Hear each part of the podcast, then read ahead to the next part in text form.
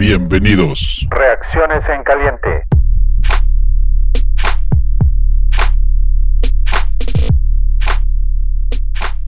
Fanáticos, muy buenas noches. Bienvenidos a Reacciones en Caliente. Terminando el partido de Green Bay contra Chicago, juego en Lambeau Field. El marcador final son 41 puntos de Green Bay por 25 puntos de Chicago. Esta noche está con mi tocayo, como siempre. Buenas noches, tocayo. ¿Cómo estás, Tocayo? Buenas noches y buenas noches a Alex también que nos acompaña. Así pues es. deprimido porque están logrando que cada semana se vea peor el equipo. Perder contra nuestro archirrival de esta forma es patético, es triste, es deprimente. Y pues vamos a, vamos a platicar un ratito del tema y, y tratar de, De entender qué pasó, pues, ¿no? de ser eh, lo, lo más realista posible, porque ahora sí que solamente se puede ser negativo el día de hoy. Pues sí, este, ni modo, los, los números no, no nos ayudan. Alejandro Tinajero, muy buenas noches. Ah. ¿Cómo estás, Alejandro? Bien, gracias. Buenas noches, Toño. Buenas noches, Toño también. Este, pues la verdad, les decía hace un momento, creo que ya en lugar de enojarme, mejor me da risa porque, como dicen, es cada vez va, va en detrimento esta temporada. El equipo se ve cada vez más muy mal. Hoy la defensa totalmente perdida, perdida. Algo que sí me, gus- me gustó mucho y, y es obviamente de los Packers, el cómo anularon a, a Roquan, que era uno de los defensas que nos estaba dando eh, buenos resultados en, en, en alguno de los partidos, era prácticamente el jugador más destacado de la defensa. Y pues de la ofensiva, ¿qué podemos decir? Seguimos creo que igual y, y pues Mitch no hizo la diferencia. Pero pues ahora sí que ustedes digan y platicamos del juego. Pues sí. Primero, ah, me da mucho gusto que estés grabando con nosotros. A los que no te, no te conocen, Alejandro es uno de los fundadores del grupo de fanaticosos desde que empezamos. Es la primera vez que graba con nosotros, pero ya es este, viejo, viejo en el grupo, ¿no? Ya es- Y, también de la edad, acuérdate. Soy el más viejo del grupo, en edad. Los fanáticos veteranos del equipo, Sí. los que, de los que más ha sufrido también. Claro. Sí, cara, yo creo que algunos de los fanáticos que tenemos muchas veces no habían nacido, yo ya era fan, fan de los osos. Sí, también jugaste, ¿no? Ahí en el Politécnico. Así es, jugué en las Águilas Blancas en el, en el Politécnico. En Bueno. el 80 y- terminé en el 89, hace muchos kilos, pero bien, ahí- jugamos también. Bueno, pues eh, eh, entonces le daba mucha validez al- a, la, a- a la opinión que tengas porque es un fan de los Bears de hace muchos años y también jugaste este deporte, entonces vamos a platicar. Les voy a Claro. leer los numeritos así rápidos, las, de los stats, las estadísticas del partido. Chicago tuvo 351 yardas totales, Green Bay 393. Eh, cambios, posesiones, Chicago entregó tres veces el balón, Green Bay cero. Posesión del balón, Green Bay tuvo 37 minutos con 44 segundos, Chicago tuvo 22 minutos el, el ovoide. En primeros downs, Chicago tuvo 26 y Green Bay tuvo 28. Esos tres turnovers, evidentemente, pues sí nos mataron, pero si los quitas de ahí, en números dices, "Ay, pues no estuvo tan mal, ¿no? Porque Mitch tuvo 242 yardas, tres touchdowns, Aaron Rodgers tuvo 211 yardas y cuatro touchdowns, Montgomery tuvo 103 yardas en 11 intentos, Aaron Jones tuvo 90 yardas en 17 intentos. En la parte de receptores, Aaron, eh, Robinson tuvo 8 recepciones para 74 yardas y 2 touchdowns. Y en el caso de Green Bay, Tonayan tuvo 5 recepciones, 67 yardas y un touchdown. Ese pase largo, ¿no? Que quemaron a, a Jackson en ese pase con su ala cerrada. Fue el que les dio a este hombre bastantes yardas. Entonces, el total de jugadas de, de Chicago fue 65 jugadas y 68 de Green Bay. Eh, la eficiencia de tercer downs en cuatro conversiones de 10, ¿no? Sí son cuatro de 10, ¿no? Sí, sí. Y Chicago, 4 de 10, perdón, y Green Bay tuvo 6 de 11. En- entonces, 19 pases de Chicago en primer down por 13 de Green Bay. Intentos de acarreo de ovoide en primer down, 6 de Chicago contra 14 de Green Bay. Ah, es eh, en 180 122 yardas terrestres para, para Chicago contra 182 de Green Bay. Entonces, pues los números este, están maquilladitos, ¿no? No, y ahora si ves el marcador, este, pues sí, es una diferencia demasiado grande, 41 contra 25. Chicago anotó en el primer cuarto 3 puntos, en el segundo cuarto anotó 7 puntos, en el tercer cuarto 0 puntos. Qué, qué- qué raro eso, ¿no? Que no hayan anotado nada en el tercer cuarto. Y en el, en el cuarto, en el último cuarto anotaron 15 puntos. Green Bay anotó 6, 21, 14 y 0 en el último cuarto. En, fin, en el último cuarto ya querían que se acabara el juego y donde Chicago hizo la mayoría de sus, de sus puntos. Entonces, vamos a ver. Alejandro, Sí, vamos a empezar por la parte de la ofensiva. ok. ¿Qué te pareció el desempeño de la línea ofensiva? Igual que toda la, igual que toda la temporada. Eh, desafortunadamente es algo que hemos padecido toda la temporada. Una línea ofensiva que, que no bloquea, no contiene. Y por muy buen coreback que le pongamos, y haciendo a un lado el, las cualidades de cada uno de los corebacks que hemos tenido, eh, una línea así no puedes hacer nada. No abres huecos para que el corredor pueda hacer su trabajo no detienes para que el pasador haga su trabajo y está muy complicado. Hoy Green Bay hizo lo que quiso con la línea y creo que así estuvo demostrado.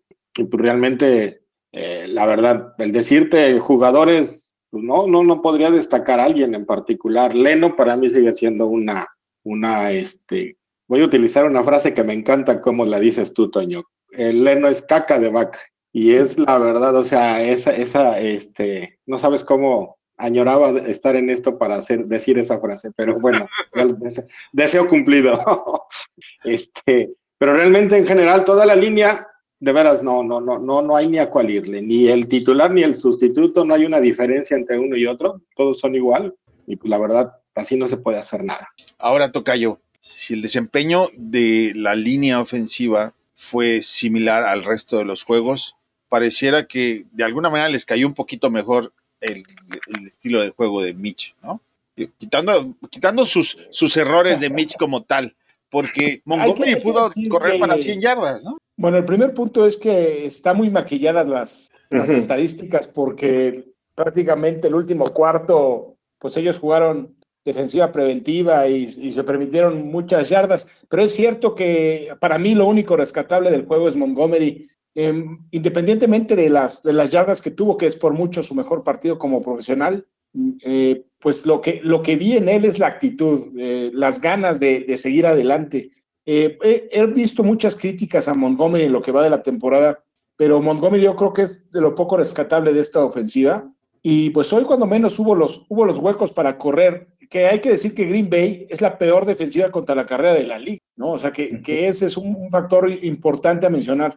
Eh, creo que Alex ya describió muy bien a la línea ofensiva y en particular a Leno. Yo creo que ya llegó el momento de, de buscar que alguien juegue en el lugar de Leno. Leno es una cosa impresionante. No, no puedo creer que siga siendo titular. Es francamente ridículo que lo mantengan en la, en la titularidad. Su esposa, qué bueno que su esposa no nos escucha porque sí se pelea. ¿eh? Se pone brava, se pone Sí, brava, pero bueno. brava.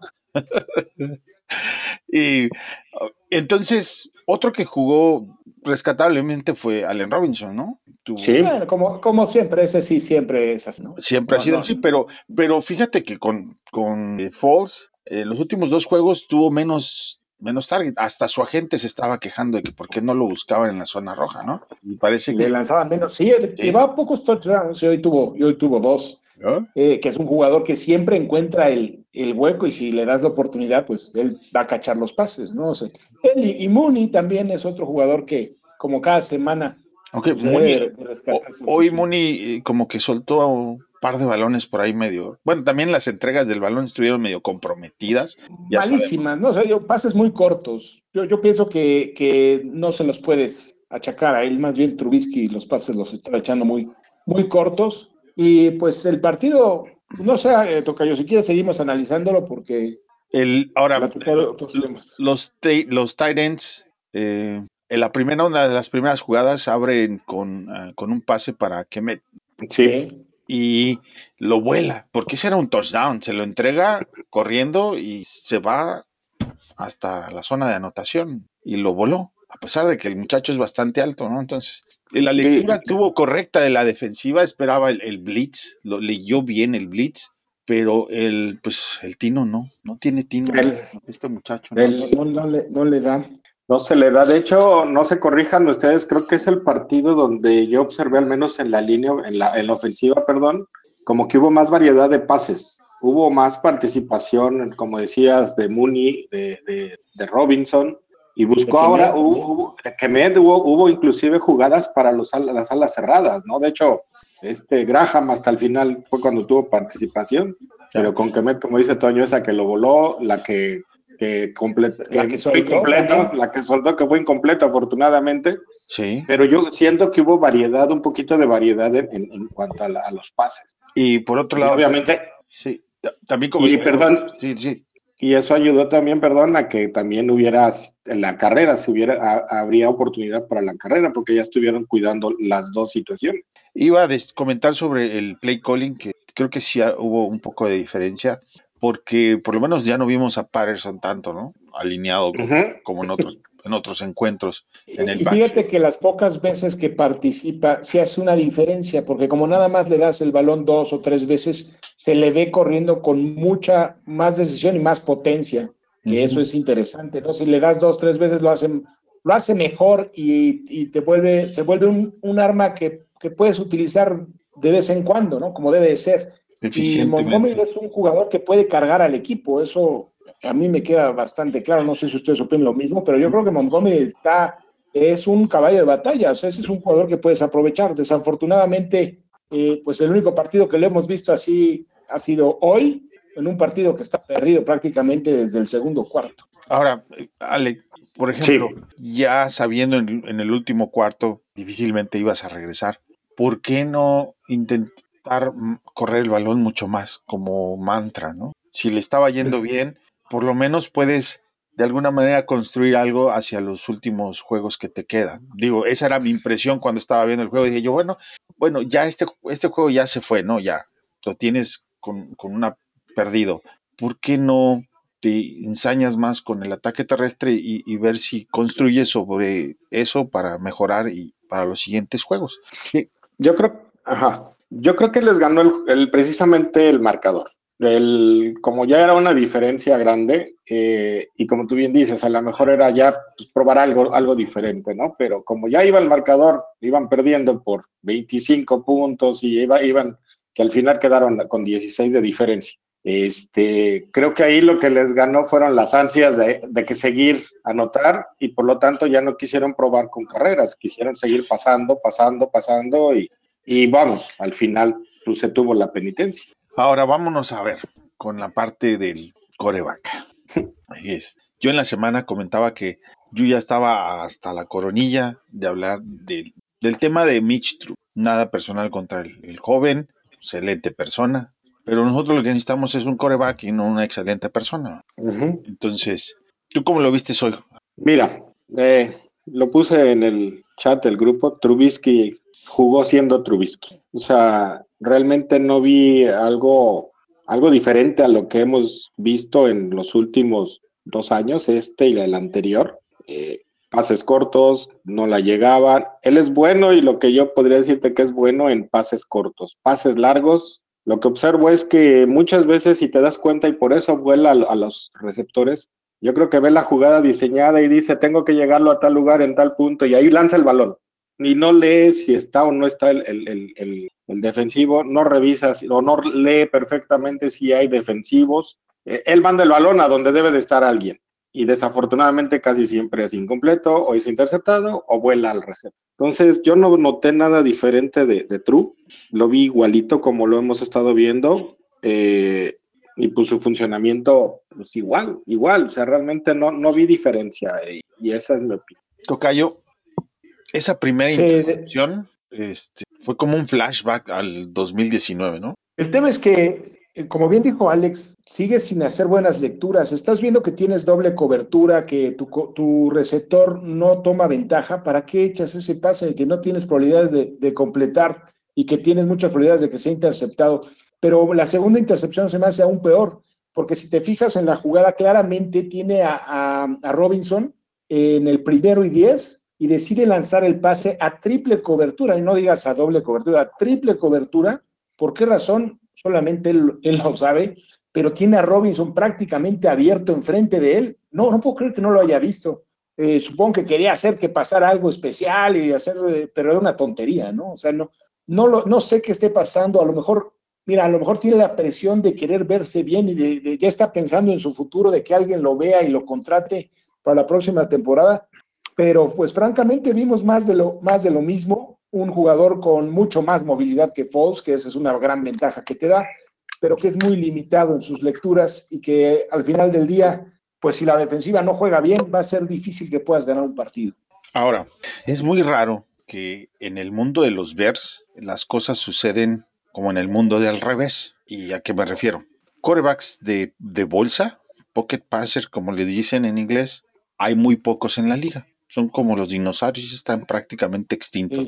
No existen ya y casi todos son más grandes. Entonces la mayoría de los otros equipos están tomando corebacks y están diseñando esquemas de juego como Baltimore, como Arizona, donde son corebacks movibles como Mitch, ¿sí? Entonces, de alguna manera, lo que la liga está avanzando, hacia donde se está apuntando y dirigiendo, es lo que tenemos hoy en casa, pero no se puede hacer funcionar por lo que gustes y mandes. Es extremadamente este, ofuscante ver y entender este tipo de movimientos en la liga y, por qué no la gente que está en el staff no lo ve, no entiende de esos esquemas. A lo mejor no ven otros partidos, ¿tú crees? Digo, por supuesto que ven todos los juegos, ¿no? De, y a cada rato.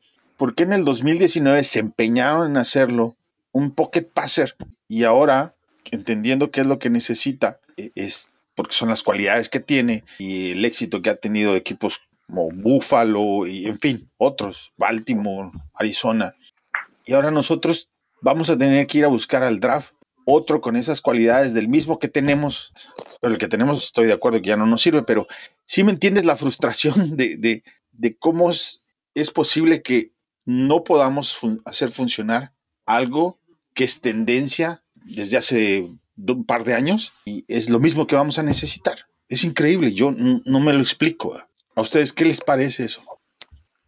Híjole, eh, ajá, híjole, este realmente eh, sí es, es, no sé qué es lo que haya sucedido realmente. Por ejemplo, en el 2018, que fue cuando se hizo la temporada de 12-4, yo lo comentaba en aquel entonces que ese era el año. ¿Por qué? Porque fue la novedad tanto del coreback como del, entrenador en jefe. Para el siguiente año dejó de ser la novedad. Y como dices, si quisieron hacer a Mitch, en el 18 lo tenían un poquito con más movilidad, estaba un poquito más suelto y tenía pases cortos y de repente sacaba uno largo. Pero en el 19 lo quisieron tener encajonado ahí atrás de la línea y lo amarraron. Y creo que ahí fue donde perdió un poquito de confianza en sí mismo, eh, Mitch, porque empezamos a darnos cuenta de que, de que realmente los, su precisión para los pases no es muy buena. Este año quisieron seguir con el mismo esquema y con el mismo, las mismas jugadas. Yo no veo, no veo que esa es otra de las cosas que he observado. No veo que, que de un juego a otro haya un, un ajuste, un cambio de jugadas, que te prepares para el siguiente, para el rival y pues seguimos con las mismas jugadas y obviamente es el mismo encajonamiento y lo mismo le pasa a Mitch y, reitero, lo mismo le sucede a, a, Ford.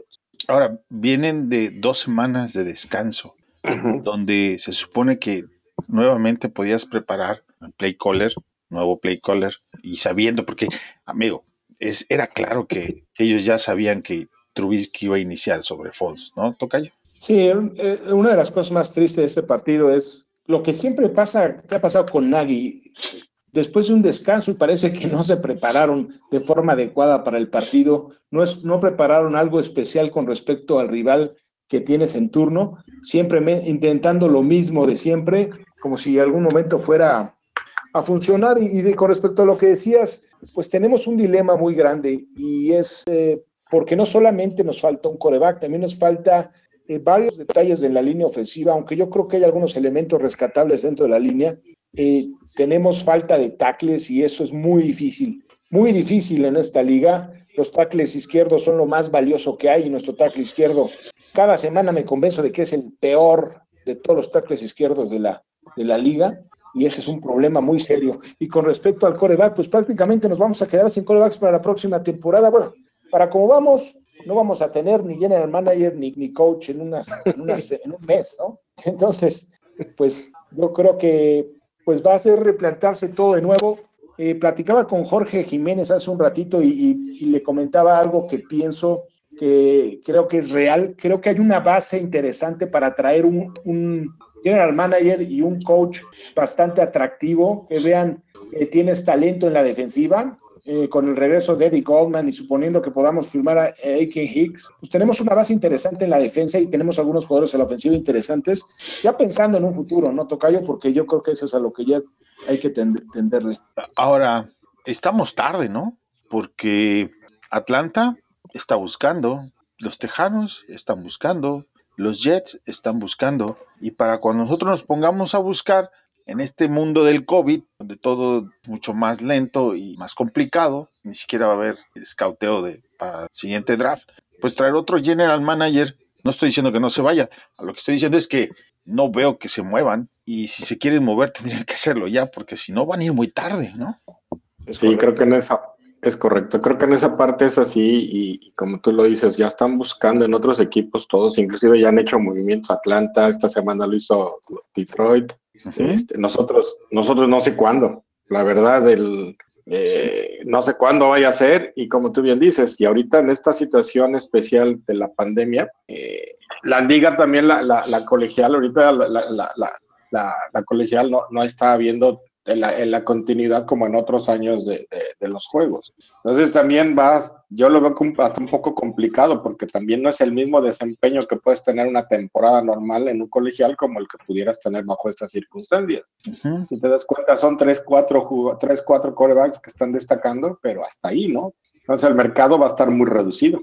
Sí, y, y repito, para que alguien pueda hacer un plan, un planteamiento de, de traer más staff o sea, contratar un head coach, un general manager que diga, voy a traer un, head coach y ese head coach traiga todo su staff y tengas un, un, una tarea de escauteo, pues tendrías que estarla haciendo ya, porque después no se va a poder. Todo es más complicado. A mí me da la impresión que esto no se va a mover, así se va a quedar. Esa es la impresión que yo tengo, porque si no ya lo hubieran, ya estuvieran moviéndose, ¿no? Sí, sí, esto no va a cambiar cuando menos hasta el final de la temporada. Yo creo que es lo que, bueno, históricamente ha sido así en el equipo. No, no lo veo como algo diferente, sobre todo que con el argumento de que teóricamente sigues en la pelea para los playoffs, aunque en la realidad pues parece esto muy alejado, pues parecería que vamos a ver a Nagy hasta el final de la temporada, pero por otro lado pues estaría, pues se podría estar buscando, que eso es lo que muchas veces se hace, ¿no? Por abajo del agua lo empiezan a, a buscar. Es que, ah, incluso el es, no es, lo hace, no acostumbra hacerlo, pero... Sí, claro, no, y aparte creo que no se puede, tendrías que... No, no se puede, no sí, se ¿no? puede. Bueno, fíjate, te digo, todavía es más complicado, en fin, no sé, es un tema bastante complicado. Yo creo que, yo creo que Pace no se va, definitivamente no se va a ir, él decidirá si Nagy se queda o no, si se quedan los dos, creo que los dos están firmando que el siguiente año o hay playoffs o los dos se van para afuera, ¿va? Pero, pues no sé, ¿va? Pero yo a Pace lo veo el próximo año y haciendo un draft. ¿Tú crees, Tocayo? Es que mira, a mí lo que me preocupa y yo, tú sabes que yo siempre fui el primero en apoyar el proyecto de Pace por la continuidad de lo que eso implica, pero parecería que hay ya ciertas rencillas ahí, yo no, no, no, lo, no lo veo ya con el mismo ambiente sano. No estoy en desacuerdo contigo porque creo que hay una gran posibilidad de que eso pase, pero no creo que sea lo más, lo más adecuado tampoco porque eh, para cómo van las cosas, va a pasar lo que le pasó a Houston este año, que va a empezar muy mal la temporada del equipo probablemente y acabe, acabe mal, salvo que un milagro pase y algo levante al equipo de aquí a fin de la temporada, pero como lo estamos viendo, la, la defensa inclusive ya nos ha quedado con la actuación de hoy, nos ha demostrado que es bastante limitado su, su potencial. Si quitas a Hicks, que es un factor que, que afectó en este partido, pero no podemos decir que sea definitivo, ¿no? Bueno, vamos a usar esta transición para pasar a la parte de la defensa. Eh, Alejandro, sí. ¿no te da la impresión de que esta defensa, como dicen acá en, Estados Unidos, cuitearon, dicen, como que renunciaron a, al locker room? Yo creo que Nagy, si no ha perdido el locker room, hoy lo perdió, específicamente con la defensa, porque a mí me dio la impresión que la defensa no dio más, no porque no pudiera, a mí me da la impresión de que los jugadores ya renunciaron a, este head coach. Sí, se vio, fue muy notorio, fue muy notorio y, este, y eh, algo que, que, sí se, se, se, observó bastante fue el que no se vio como en otros partidos cierta agresividad que tenían, que demostraban el que de repente llegaban tres, cuatro jugadores al, al final de la, de, la, jugada. Ahora sí, ¿no? tú veías que, por ejemplo, Roquan eh, medio y fallar tacleadas como las que estuvo fallando hoy era raro. Este, Mac ni se vio, Robert Quinn, este Quinn tampoco. Este, los que trataron de sustituir a, Hicks, menos, o sea, y, y, Treviatan que ha estado toda la, toda la temporada, ha estado, para mí ha estado perdido. Hoy lo estuvieron trabajando mucho, pero sí realmente algo que sí, sí vi, no, ya no vi esa, ese, esa, ese ímpetu, esas ganas que tenía la defensa y sobre todo con quién, ¿no? Dices, hubiera sido con otro equipo, pero que es un, un, juego que es un clásico y donde siempre se dan con todo y esta vez no lo vi, esta vez no lo vi.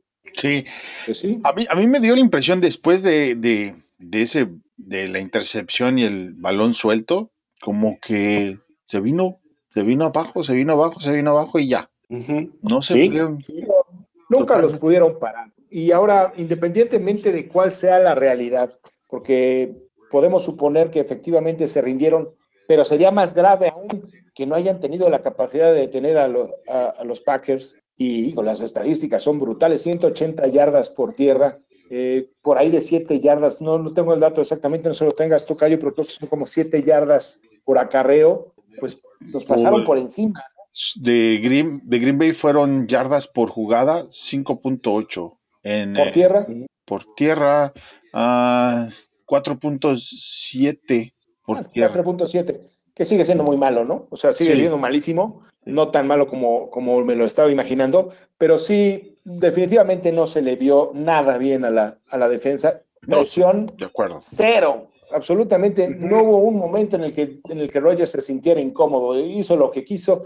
La estadística más triste quizás sea el, en la de cuarta oportunidad, las tres oportunidades que tuvieron, hasta parecía que nos querían humillar, que querían humillar al equipo, jugándosela en cuarta y, y lográndola todas las veces, ¿no? Era prácticamente imposible detenerlos, era verdaderamente frustrante ver eso. Y pues sí, la, la verdad es que se vio sin espíritu de lucha, esa es la realidad. Sí, por ejemplo, mira, Matt Nagy en el vestidor. Dice, nuestro mensaje en el locker room lo voy a mantener entre nosotros. Fue bueno, no vamos a, señalar culpables. Eh, todo lo que ustedes sienten, también nosotros lo estamos sintiendo. ¿De qué, me está hablando este señor? ¿sí?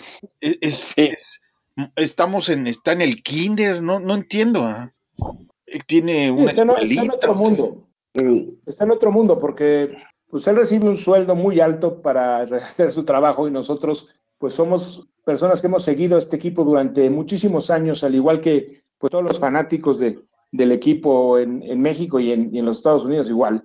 Y pues él no puede saber lo que estamos sintiendo, no, no puede saber la frustración de ver a, esto y de que él no pueda reconocer sus errores. Es, es quizá una persona que es narcisista, podríamos decir, es, es, es un cuate que no puede aceptar sus errores que no puede reconocer que están haciendo mal las cosas. Y ese es el primer problema, Tocayo, porque esas, eh, si lo hubiera reconocido hace un año, quizá hubiera trabajado para corregirlos, pero nunca reconoce sus errores. Si dejó de, el play calling es porque lo obligaron, eso es evidente, y pues eso es un signo inequívoco de que él no va a poder solucionar un problema que no reconoce. ¿Cómo lo va a solucionar si ni siquiera lo puede reconocer?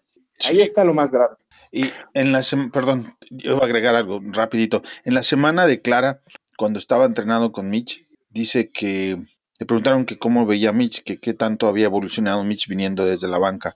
Y su respuesta me cayó como una tonelada de, acero en la cabeza, porque dice, eh, su, huddle mechanics are fantastic. O sea, la manera en cómo llega al huddle y sale del huddle están perfectas. Y tú dices, ¿de veras? O sea, Es un gran líder. Sí. ay, pero como coach, o sea, ¿me, me vas a contestar eso? Digo, igual no, no, no vas a dar nada hacia el equipo de Green Bay, pero eh, no, me, no puedes contestar esa pregunta así. Estamos en, se supone que debemos estar en la versión ofensiva 3.0 y estamos en la 0.3, ¿no? Fíjate que yo, yo, yo pienso que el por qué la actitud que está tomando es de que él sabe que está mal. Él sabe que está mal y el funcionamiento del equipo obviamente es en base y total responsabilidad de él. Entonces, no puede, creo que es- no puede señalar, sea ofensiva, sea defensiva, porque si no, se le irían encima todos. Si de por sí con esas declaraciones que, que- todo está bien, no pasa nada, en, en un mundo maravilloso, en un mundo color de rosa, que lo tiene que, lo tiene que asumir de esa forma, porque si no, eh, siento que se le, se le saldría más del, de control eh, todo lo que está en el vestidor como está, el empezar a, a- a- generar responsabilidades hacia, hacia, el, hacia el equipo. Total responsabilidad de él y es lo único que veo que le queda, es el decir, pues todos los veo bien, están muy bien todos, o sea, cosas así por el Sí. estilo, ¿no? Y es las declaraciones que hace. Ahorita está diciendo que tienen que hacer una introspección muy profunda para determinar qué es lo que está pasando. O sea, no, Es, es, es así, o sea, es- no puede decir él, y, y él lo sabe, que ese es algo que es que yo lo veo muy fuerte y, y está cargando con todo, y es, él, él sabe que está mal y él es el principal este, protagonista de esto, pero pues no puede empezar a echar culpas porque pues, se le van a ir encima a todos, ¿no? Incluyéndome. Pero sí no- es... que lo, lo reconozca, porque a mí me da la impresión de que él parecería que todo el problema piensa que es una cuestión de ejecución y que todo lo hacen perfecto en las prácticas y que su coacheo y el de todos sus coaches es genial, o principalmente de él, y que a la hora de, de ejecutar en los partidos todo lo hacen mal. De repente parece que eso es lo que, lo que da a entender con lo que dice. O sea, yo no, yo no lo veo como alguien que reconozca que, que se está haciendo mal el, el trabajo. Siempre ha sido una, una persona, y bueno, hasta cierto punto eso es positivo, porque cuando empiezas a jugar mal y dices, no, pues es, un, es un bache nada más, esto se va a superar, pero cuando es algo recurrente, es que es un problema más serio y entonces hay que actuar de otra manera y se le sigue viendo actuando de la misma forma. Entonces es lo que ha hecho que todos perdamos, eh, perdamos la capacidad de creer en él, porque el- una persona que, te dice lo mismo, lo mismo, lo mismo y se dan los mismos resultados cada semana y además repite las mismas eh, ejecuciones y las mismas jugadas cada semana que nunca funcionan, pues parecería que hay, algo mal ahí, ¿no? Y entonces, ¿qué es lo que está pasando? O no tiene la capacidad como head coach simplemente, y entonces ya sabemos que es la persona equivocada. Fíjate, Adam Hogg eh, reporta ahorita, le hizo la pregunta en esta conferencia de prensa que todavía no se acaba, y dice que si no sintió que la defensa renunció a la mitad del partido, y dice que él, ese, esa aseveración que él da, que es incorrecta, que él no la ve así y que tampoco la defensa lo ve de esa manera. Entonces, no estamos viendo moros con trinchetes, va. Ellos son periodistas que siguen al equipo a todo momento y por supuesto que tienen esa misma ah, sensación de que la defensa, que es un grupo de defensa que había venido jugando bastante bien, nada más de alguna manera como por switch, hoy se apagó. Eso hay jugadas muy puntuales que eso parece. La, la anotación de Jamal Williams, en que tres jugadores tuvieron la oportunidad de hacer la tacleada y simple y sencillamente lo, deja- lo tocaron como con el pétalo de una rosa y lo dejaron pasar, parecería que así es. O sea, sí, Sí. hay momentos en los que sí se vio francamente mal. Hay, hay jugadores ho- hoy que se vieron muy, muy mal y pues prácticamente puedes agregar a toda la, la defensa en algún momento o en otro. Y a- así como decimos de Charles Leno, ya lo hemos mencionado antes y me gustaría conocer un poco su opinión al respecto, pero yo creo que Buster Scr- Screen ya tiene que quedarse en la banca. Es una cosa impresionante. Te- Tienes que dar la oportunidad a Doug Shelley, Doug Shelley por ahí porque y, Screen es, es Eh, patético. digo, Sí. el, el planteamiento de juego de los vikingos y de Green Bay pasó por atacar en el slot toda la noche, a placer. Eh, a eso y a, y a los linebackers igual internos. Es el, va a ser play action o un bootleg y al centro o profundo. Hoy, hoy Que de- fue eso. que de, que de hecho inclusive como ajustar, yo como vi que Green Bay ajustó a la defensa nuestra en el caso de que no iba a estar Hicks, eh, si se dieron cuenta, a Roquan, el garo tackle que de- normalmente pudiera estar deteniendo o que le tocaba cubrir a, Hicks, le estaban haciendo bloqueo doble a, a Roquan, era anular al otro elemento clave y, casi la mayoría de las jugadas o de las escapadas de Green Bay fueron por el centro donde no estaba Hicks y bloqueaban a este, a, a Roquan y dejaban solo a, a, a Dani, pero pues Dani ahorita yo también lo he visto muy lento en toda la temporada y con poca reacción a, diferencia de otros años. Entonces, creo que hay ese ajuste que hicieron este, lo- los Packers con esto, anular a, Roquan y aprovechando que no estuviera Hicks. Y, eso fue por, para mí fue por donde corrieron mucho por el centro.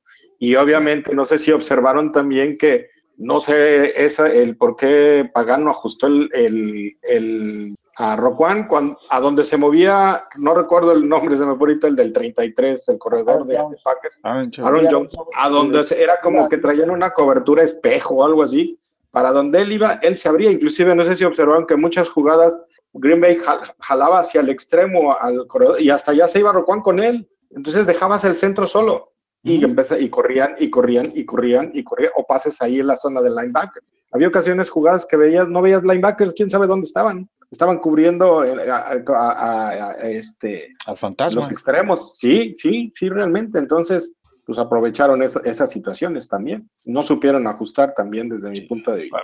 Y Sí, Pagano. Sí, fue, fue tristísimo este Sí. partido. Entiendo que el equipo de alguna manera podría estar al- a la defensa harta de, de- de su head coach, pero pues eh, no debería ser con Pagano, ¿no? Digo, tampoco es el mejor head, eh, coach defensivo, que yo por ahí en la semana mencionaba que este el coach defensivo de los Rams viene de eh, eh, fue un producto hecho aquí en Chicago y le está yendo muy bien y él entrevistó en lugar de, de Pagano. Sí. y Brandon Staley, Staley. Y se fue para allá. Entonces parece que una vez más tomamos la decisión equivocada Equivocado. se llevó fí- fíjate que hoy se llevó a Floyd Pagano, sí, ya está jugando bien sí, sí, es el líder de capturas, lleva más capturas que Aaron Donald, fíjate. Oye, el, eh, fíjate que hoy Pagano tuvo la- el peor partido de la, de la temporada en esquema, ¿eh? O sea, esa jugada en la, en la primera ofensiva de Green Bay, que es tercera oportunidad, y decide eh, presionar con tres jugadores, yo no sé en qué caramba estaba pensando. O sea, le- si le das una hora a, a Rogers Aaron Rodgers a lanzar, tarde o temprano te va a encontrar a alguien y te van a anotar. O sea, no sé, no sé De- qué clase. Aaron Rodgers estaba jugando ajedrez y Pagano estaba jugando canicas Sí. Ujú. no Sí. hay- No, y tiene, y tiene grandes jugadores y no, no tuvo sus opciones para pararlo. O sea, Aaron Jones y Davante Adams hicieron lo que quisieron todo el partido. O sea, no solo fue Rodgers, fueron los tres. Y no se, no se fue una solución adecuada para eso. O sea, imagínate que la solución para, para detener a Davante Adams era cubrirlo con poster screen. Eso fue, bueno, no, no sé Dema- qué caramba se estaba pensando. O sea, era evidente que nunca lo iban a poder parar. demasiada fe, ¿no? En, en el, ju- en el jugador para afrontar uno de los mejores receptores con uno de los mejores corebacks. Ujú. Pues el resultado Sí. fue que nunca lo pudieron parar. Así de simple. Tan simple como eso. Sí, Sí. y, y vamos a aprovechar esta transición porque definitivamente yo no creo que haya, bueno, a excepción de a la defensiva, ¿quién se le podría entregar el, ba- el balón? A nadie. A nadie, ¿no? A nadie. No. Fíjense que yo al principio, Malísima la- sí, Pues al sí. principio yo veía con mucha eh, ímpetu a, a- a Fuller, pero ya después se perdió. Eso es lo que te digo, es demasiado raro que es como si Sí. le apagaran un switch en automático. Sí. ¿verdad? Sí, sí, yo lo Todos, veía muy... todos, todos mal. todos, sí. Pues sí, en, real- en realidad no hubo la defensa nadie. Y Y a ofens- Jackson especialmente mal. ¿eh? No, híjoles, en ese touchdown, el donde con el Tyren, Se lo comió completito. Qué Hijo. bárbaro. pero eso sí, Ujú. para platicar mi amigo en el vestidor y dar mensajes, buenísimo, buenísimo. Puros líderes Es buen- tenemos. Son coach de vida ellos, yo creo. Sí, es lo que le decía yo el otro día. No, pues entre- traigan a Miguel Ángel Cornejo ¿verdad? de coach. Estaría bien. Entonces, Sí, pero pero no hay ningún jugador a la defensa que podamos rescatar hoy. ¿eh? Hoy no, Fue, fue definitivo. muy mala no. la Y, y- y fíjese que yo le tengo mucho cariño a la defensa y hoy nadie se salva, la verdad. No, y a la ofensiva, pues yo creo que Montgomery, ¿no? ¿Es el único? Mon- Montgomery. sí, Sí. yo creo que sí. Bueno, Sí. Lo que decíamos de Robinson, ¿no? Que Robinson. también pero del balón, digo, se lo merecería Montgomery. Montgomery. Sí, Qué gran partido de Montgomery. Estoy de acuerdo. Y, de acuerdo también. y bueno, viendo el lado positivo, pues tenemos pateador.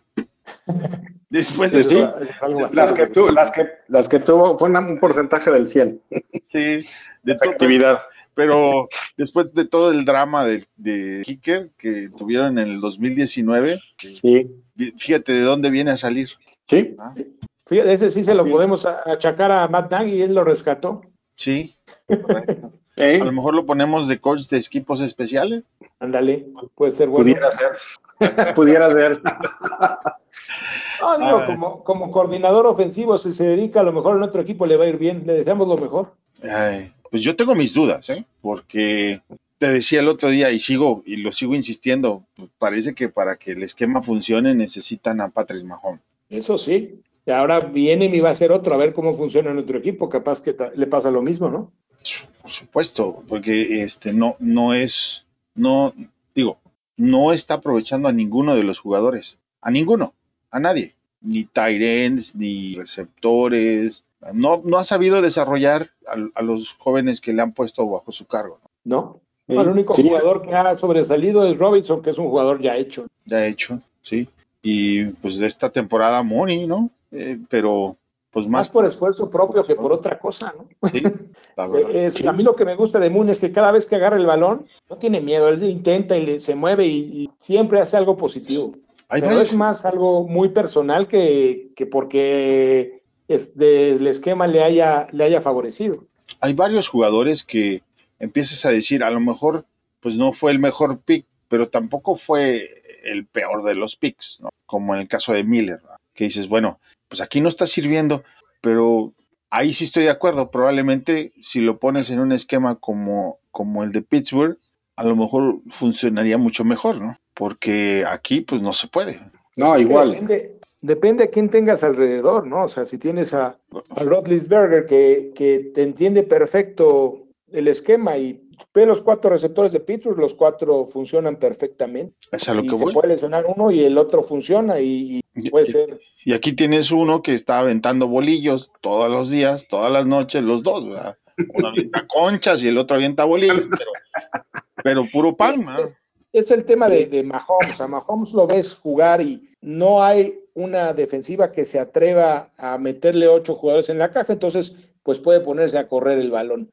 Y el que se atreve a acercarse un poco más o, a- o dejar solamente un safety atrás, Tyreek Hill, miren lo que hizo hoy, 200 yardas en el primer cuarto. Entonces no, no es casualidad. y contra, do- contra un corner y un safety que son elite, ¿eh? son de los Sí. mejores de la liga y los destruyó por completo. O sea, Mahomes es otra cosa. O sea, no podemos decir que, se- que sea algo, algo común, pero nosotros eh, se circuló mucho un chiste de que Denver iba a jugar hoy sin, sin coreback. ¿verdad? Y Sí, nosotros eh, toda la, juguemos, toda la temporada hemos jugado sin coreback, dicen. exactamente, estoy de acuerdo. Y en la, el jueves, ¿no? Patrick Mahomes por ahí diciendo que su muchacho eh, de Sean Ah, Watson Watson. era impresionante. un- dio un gran- Y platicábamos de él el otro día que Correcto. pues las apariencias engañan, o sea, no porque esté, haya jugado mal contra dos o tres de los equipos elite significa que sea un mal coreback. Cualquier jugador puede tener una mala tarde. El problema es que tengas una mala temporada y luego se conviertan en dos, en tres, en cuatro y ya llevas una carrera pésima. Entonces ahí ya hay un problema que es un poquito más serio y que pues va a, ser- difícil que en el caso de Trubisky que pueda salvar su carrera. En el caso de Foles, él siempre será servicial como reserva y seguramente encontrará trabajo en algún otro lado. No me queda la menor duda. Hoy le preguntan a Mitch ahorita, dice que si le parece que jugó lo suficientemente bien para empezar el juego de la, de la siguiente semana. Y dice, no lo sé, es, es de- verdaderamente pesado porque tuve entregas de balón temprano en el juego y no sé, no es mi decisión, solamente puse mi mejor esfuerzo. Puta, si ese es tu mejor esfuerzo, ¿cómo? Y, y, otro reflejo, esa contestación para mí es otro reflejo de, de, del ánimo que hay en todo el equipo. Sí. El, yo hice mi mejor esfuerzo y hay que, pues que el jefe diga, ¿no? Sí, ya no depende de, de mí. Sí. Yo me merezco la oportunidad, métanme otra vez de titular. No, además juegan contra Detroit, debería decir, es que siempre me va bien contra Detroit, denme esa oportunidad. Yo los gano todos, ¿no? Sí, es, es, que no sé ni quién se quedó de coach de Detroit, Tocayo, ¿sabes? Todavía no anuncian quién va a ser el, el, el, coach. Que peor que Patricia no puede ser, ¿no? O sea, sea quien sea, seguramente se va a poner más ruda la cosa. A mí, la verdad, sí me da tristeza que se haya ido este Rafa, que pues la verdad es que nos, nos, nos había hecho una salvadota. O sea, sí, era malo con ganas, qué bárbaro. Entonces, siempre contabas con Trubisky esos... siempre, Trubisky tuvo sus mejores partidos contra él porque sus esquemas eran malísimos. Siempre contabas, puedes contar, podías contar con esos puntitos de, de jugar contra Detroit. Ahora sí, ya, quién sabe qué vaya a hacer. ¿Quién sabe? Nos van a perjudicar con eso ahora. Mira, si no, le, si no, le, ganas a Detroit la próxima semana, ¿quién caramba le vas a ganar? Sí, no, sí está, sería como muy complicado, ¿no? Pero, híjole, con lo, como lo, con lo que vimos hoy, ya está en, yo lo pongo ya hasta en la balanza un poquito inclinada. Yo, ya no sé. Yo empecé mi predicción al, en el año con 8-8. Entonces, 8-8, 9 ganados, 7 perdidos, era mejor escenario, 8-8 el, el más va a tocayo y hasta me decías, no, sí. alcanza para 16. Yo, yo, tenía, yo tenía el 16. Yo tenía el 16 y ahorita como lo veo, tu 8-8 es muy optimista, Tocayo. No, ya ni les digo cuál fue el mío, entonces yo estaba, yo estaba, fum, yo fumé, yo creo, algo de eso. Mira, el mío era 12-4. No, está no, no. Mira, todavía queda, queda Jacksonville, queda Detroit. Son dos. Pero son dos. Ya no sabes ni, ya no sabes ni siquiera si es. Uh -uh. Déjenme decirles un dato que es un dato muy revelador. Solamente dos equipos en la historia han empezado ganando cinco de los primeros seis juegos y han perdido los siguientes cinco. Con eso les digo todo. Sí, estábamos hablando de que con cinco juegos tienes 90% de probabilidades de pasar. En cinco juegos ganados para el, una, una cuarta parte de la temporada y 5-0, casi el 90% de todos ellos pasa a playoffs. Y, si, y, así como están las cosas, no nos va a alcanzar. No. Y, este, y, y, bueno, y ahora, para cerrar, a Pace, ¿dónde lo ponemos, Alejandro? Híjole, yo lo pondría ya con un pie fuera, yo. Ok. ¿Y por yo qué? con un pie fuera. Porque es inexplicable. ¿no? Que no haya traído este, su, su, mejor contratación en, la, en el off-season haya sido Robert Quinn, sabiendo, Así es. sabiendo el estado de su línea ofensiva, porque no es posible que pensaran que estaban bien en todo. Bueno, sí, es que, sobre no todo fue, por ejemplo, fue Robert Quinn, fue este, eh, el ala cerrada, ay, este, Graham. Graham. Jimmy Graham también. Eh, siento que en algunas contrataciones que hicieron fue excesivo el, el, el, el pago o la negociación que hicieron y pues obviamente creo que cuando ya quisieron voltear hacia la línea ya no tuvieron de dónde. De todo y dinero tampoco ya hubo nada. Así es, así es. Entonces, creo que ahí es, han sido malas decisiones al final de la historia. Malas sí. decisiones que se, refleja, que se reflejan en, en, lo que estamos padeciendo nosotros como aficionados. Pero Tocayo, por ejemplo, si vemos todos que les faltaba ayuda en la línea ofensiva, ¿por qué no te quedas con Floyd un año más y vas por un agente libre eh, o en el draft te clavas en lugar de tomar al Tyren en la segunda posición buscas un mejor guard o sea no no entiendo cómo lo hizo ¿eh? no entiendo nada de lo Mira, que hizo hay, hay, muchos detalles que son muy cuestionables cuando platicábamos del tema del draft yo veía por ahí a, a Ezra Cleveland y que agarró Minnesota uh -huh. ¿te acuerdas? estaba todavía sí. disponible por ahí sí además de Jalen Johnson también estaba Jeremy Chin por ahí por ejemplo que es un fuera de serie, la verdad. Imagínate Jeremy Chin con Jackson sería otra cosa, ¿no? O sea, sí. realmente si hubiera sido un gran complemento. Les digo, de Jalen Johnson no lo podemos, no lo podemos cuestionar porque es un no, gran no, jugador. No, no, Pero Cleveland en el lugar de Cole Kemet yo creo que hubiera sido el ideal. O sea, que Cleveland se ve bastante bien y es un jugador que puede jugar de tackle y puede jugar de guardia. Correcto. Entonces, este, bueno, independientemente de eso, regresando a lo que decías del futuro de Pace, muy fácil. Si, lo, si el equipo califica playoffs, para mí podría sobrevivir otro año. Si no califica playoffs, no puede ser que se quede tocar. La verdad ahí sí ya no, no veo, no veo cómo se salve. No, yo lo digo no por él, sino me imagino cómo el, la el familia todo, ¿no? sí, su contrato, lo del COVID, y yo creo que se van a, se van a tragar su coraje y, y lo van a aguantar un año más. ¿Crees que por el, el, el, el tiempo, la situación extraña que estamos, sea como la garantía para que esté Sí. un año más, independientemente del resultado? Sí, yo así lo leo. De- desde el punto de vista de, de, de negocio, sí, sí. como negocio, Sí, sí, sí, sí. ya, tú vas porque lo vas a quitar y vas a tratar de traer a alguien más, no te va a no, no vas a, no vas a mejorar ese año inmediato. ¿sí? sí, estoy de, sí, en ese, viéndoles desde, desde ese enfoque estoy de acuerdo. Sí, estoy de acuerdo. Como negocio estoy de acuerdo. No tuviste las mismas condiciones, tienes otra oportunidad. Yo creo que sí, sí está. Ay, sí. Está difícil. Pero mira, Duele. la, la defensiva con Eddie Goldman el próximo año, pues no pinta mal. El problema otra vez va a ser la ofensiva. ¿Qué vas a hacer? Pero ahí puedes, por ejemplo, puedes hacer recortes, ¿no? Vas al draft, porque la línea ofensiva sí se puede arreglar de un año para otro. Sí, me queda claro Sí. que se puede. Y además hay talento, ¿eh? O sea, por ahí tienes, eh, tienes dos, tres jugadores que los puedes rescatar. El problema es que no tienes tackles, ¿no? Es lo que No, no, es el problema más grande. Pero a lo mejor por ahí encuentras un, un agente libre que sea mejor que Leno y por, probablemente lo vas a encontrar. ¿verdad? Y Mejor vas, a- que Leno, y- vas al draft. que no entres, ¿no? Sí, y vas al draft. Sí, claro. Y vas al draft, como dices, ok, el argumento de ir primero por un, por un liniero y no por un coreback, perfecto. Vas al draft, tomas un liniero, el mejor que puedas tomar. Y luego te arriesgas con un coreback en una En ronda, segunda ronda. sí, en, en otra ronda, y a ver cómo te va, ¿verdad? Pues sí, sí, Sí. sería cuestión de verlo, de verlo de esa forma, y, pero nada más que sí seleccionen un, un- aunque sea en segunda ronda, un buen coreback. Uno cuando menos que haya terminado toda la temporada. Lo importante es que seleccione al correcto en la primera, Sí, un buen liniero, para que aunque él se vaya, pues el muchacho se quede, ¿verdad? Tipo como Kyle. Sí. Tendría que ser este, sí, un jugador que, que pueda ingresar de inmediato a ser titular, que Sí. ese sería el detalle. ¿no? Yo creo que eso es lo que va a suceder, pero bueno, ya veremos. Pues yo, yo, yo pienso que, que puede ser, pero todo depende, Tocayo. Si siguen perdiendo, o sea, a lo mejor en el escenario que tú pusiste del 8 a 8-8, me parece que puede ser que se salve. Pero si imagínate que no ganen ni un partido aquí a que termine la temporada, híjoles, pues Sí, en ese, está complicado. ahorita e- es el, el todo mundo por su lado, ¿no? Nagy y Pace ya no está pensando en Nagy, definitivamente. Está pensando solamente en él. Y Nagy no, se salva.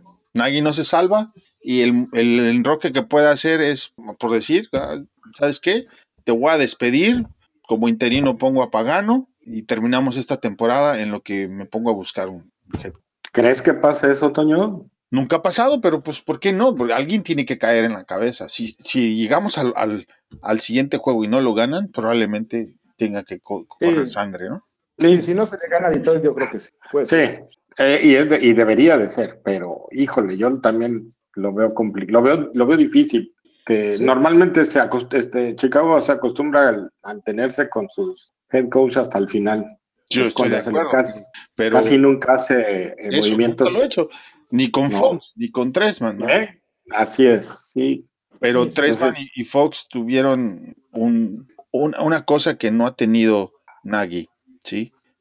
Y eso es que han tenido una identidad. Fox corría el balón y no hacía otra cosa que no fuera correr el balón. Y nos quejábamos amargamente. Sí, Sí, Siempre lo hizo y le funcionó en otros equipos, ¿no? Correcto. Y Tresman tenía una ofensiva que anotaba un montón de puntos. Lo que no teníamos era una defensa y teníamos un coordinador defensivo malísimo. Y el Malísimo, vestidor se le partió, se le partió y ahí se acabó su historia, ¿no? malísimo Tucker.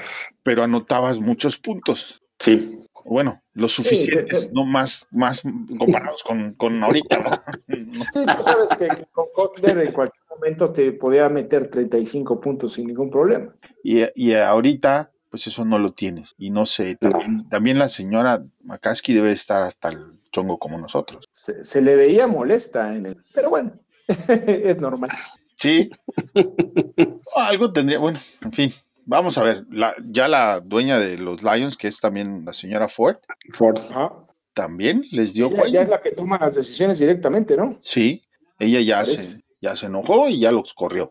Sí, de hecho creo que ahí también influyeron un poquito todos los aficionados, ¿no? Y, leí algunas algunas este, notas que, que comentaban que, que había hecho caso a los aficionados de los Leones y que fue lo que también por eso tomó- tomaron esa decisión. Pues veremos qué pasa. La siguiente semana va a estar interesante. Pues sí, Muy interesante. eso. eh, Alejandro, muchas gracias por, por participar acá con nosotros. No, al contrario, un gustazo y la verdad, este, desde hace mucho tiempo quería hacerlo. Hoy se me concedió. Agradecido con ustedes y pues, las veces que ustedes este, me inviten, yo estoy dispuesto. Muchísimas gracias. Seguro que sí va a ser. Eh, Tocayo, pues ni modo, a rumiar la derrota toda la semana. Sí, caray, ni modo, a sufrirle toda una semana y esperemos que el contadito sea diferente. Alex, un gusto tenerte por acá. Tocayo, un gusto como siempre. Un abrazo para los dos. Un abrazo a los dos. Gracias, al- igual, gracias a los dos. Bueno, pues muy buenas noches a todos. Los dejamos con el ya famoso Bear Down Chicago Bears. I tried going against my soul's warning, but in the end, something just didn't feel right. Oh, I tried diving even though the sky was stormy. I just wanted to get back to where you